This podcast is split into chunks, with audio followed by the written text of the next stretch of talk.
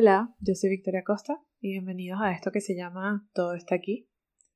Si escucharon un poquito del intro ya deben tener una idea un poco de, de qué va.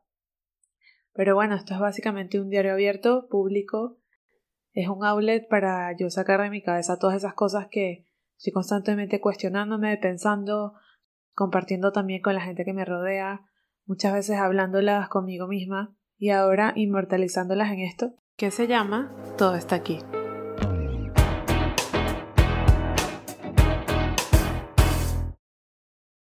El tema de hoy es uno que resuena mucho conmigo porque es algo que viví durante muchísimos años hasta que finalmente decidí que era algo que me traía demasiadas emociones negativas y que desde ese momento en adelante nada iba a ser de vida o muerte.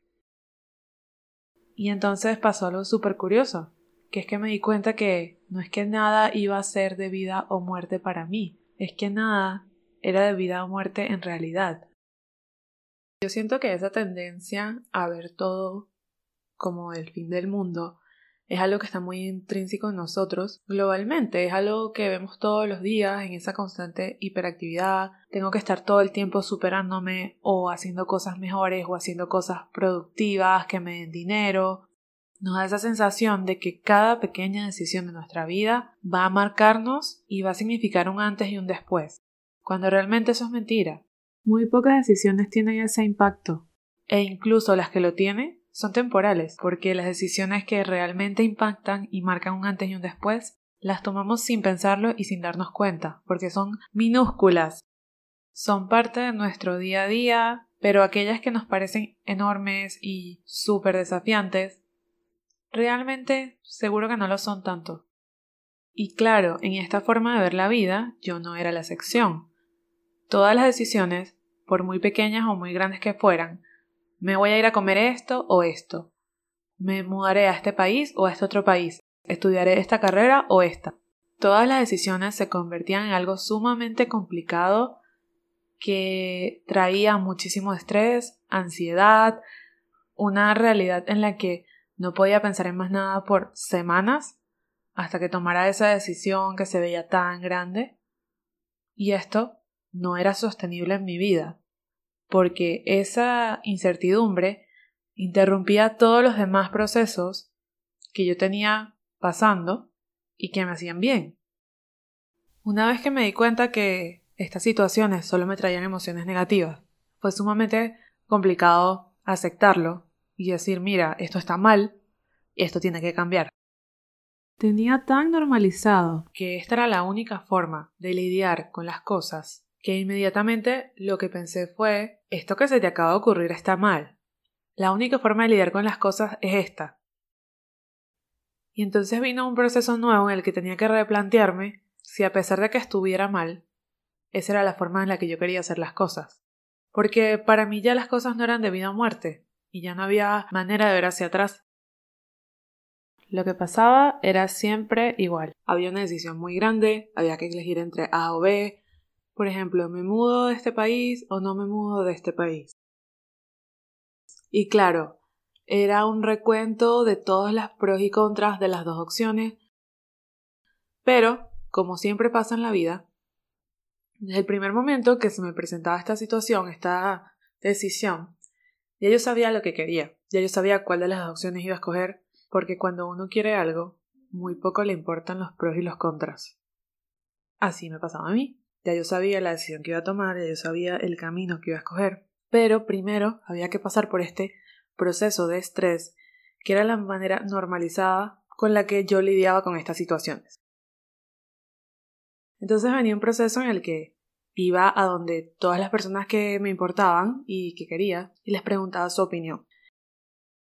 Y todos me decían su opinión y cuando esa opinión no era la que yo ya había previamente elegido inconscientemente, yo tenía mi propósito de convencerlos de que realmente esa no era la mejor opción, que la mejor opción era esta otra. Sí, ya sé, súper ilógico. Mientras lo digo me parece más ilógico aún, pero eso fue lo normal por todos los años de mi vida.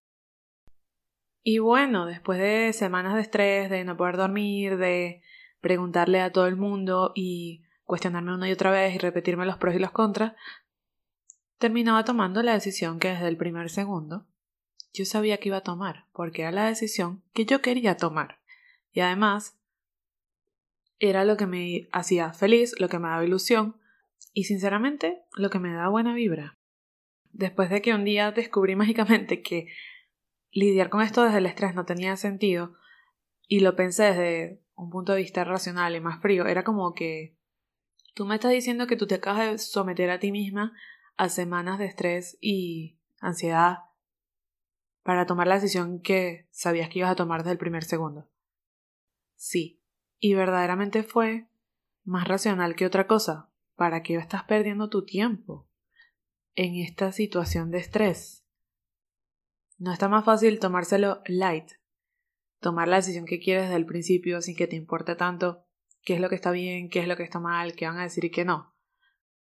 Porque seamos sinceros, si hay una decisión y la acción que queremos es polémica, es incorrecta, es lo que está mal, es por eso que nos cuesta tomarla, porque si todo el mundo nos va a aplaudir, muy fácil, muy fácil irse por la opción que todo el mundo va a aplaudir y todo el mundo siente que está bien y que es una gran oportunidad.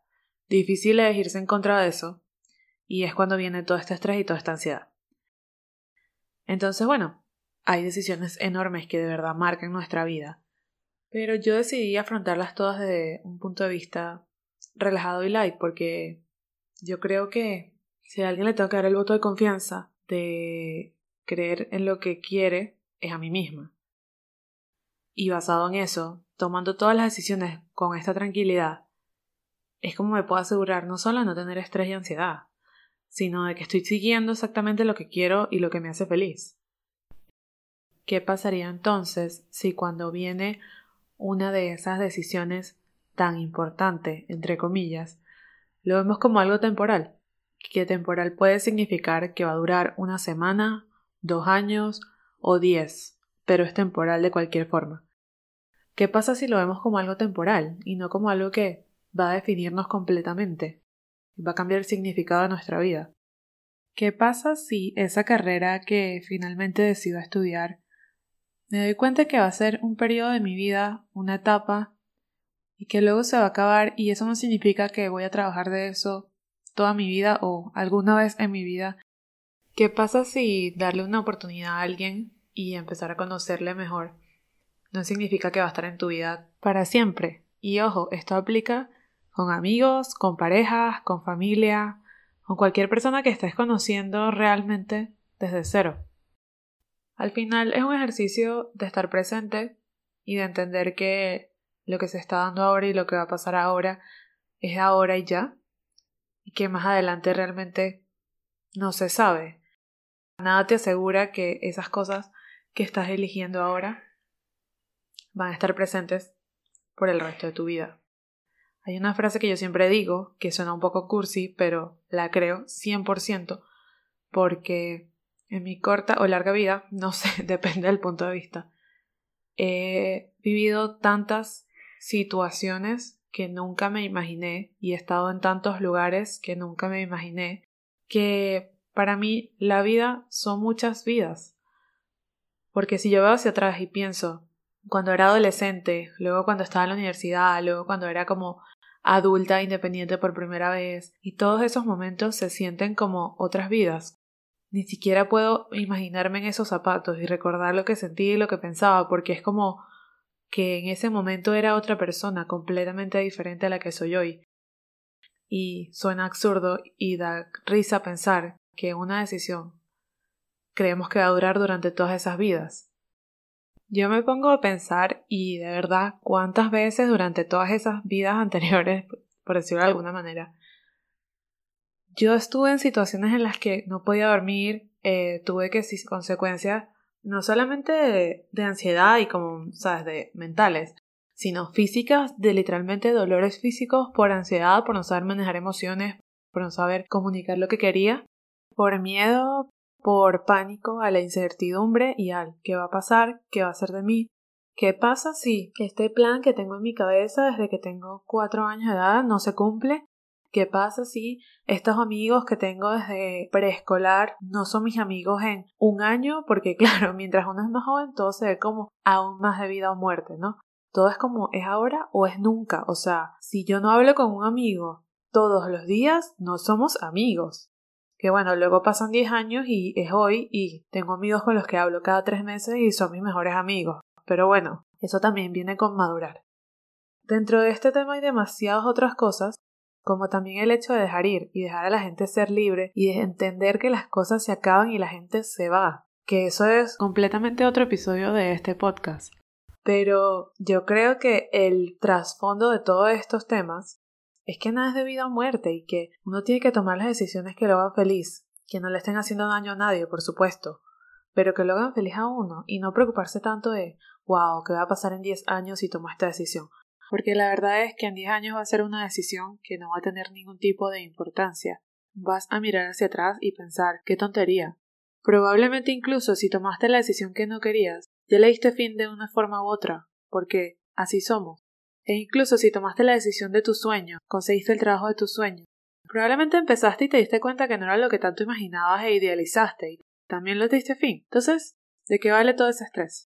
Al final hay que confiar en nosotros mismos de que vamos a tomar las decisiones que nos hagan felices, que nos hagan sentir bien en ese momento, que nos hagan disfrutar las cosas que estamos viviendo, sin preocuparnos tanto, porque mañana se verá y la verdad es que nada es de vida o muerte.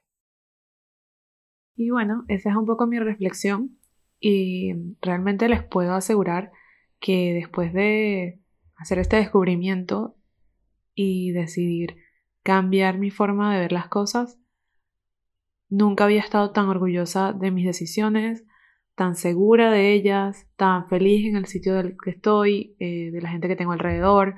Realmente como que dejé de preguntarme qué hubiese pasado si porque me di cuenta de que dejé de estresarme y que simplemente tomo las decisiones que me hagan feliz sin pararme a considerar todas esas otras que no me hacen feliz y por eso me daría tanto estrés elegirlas.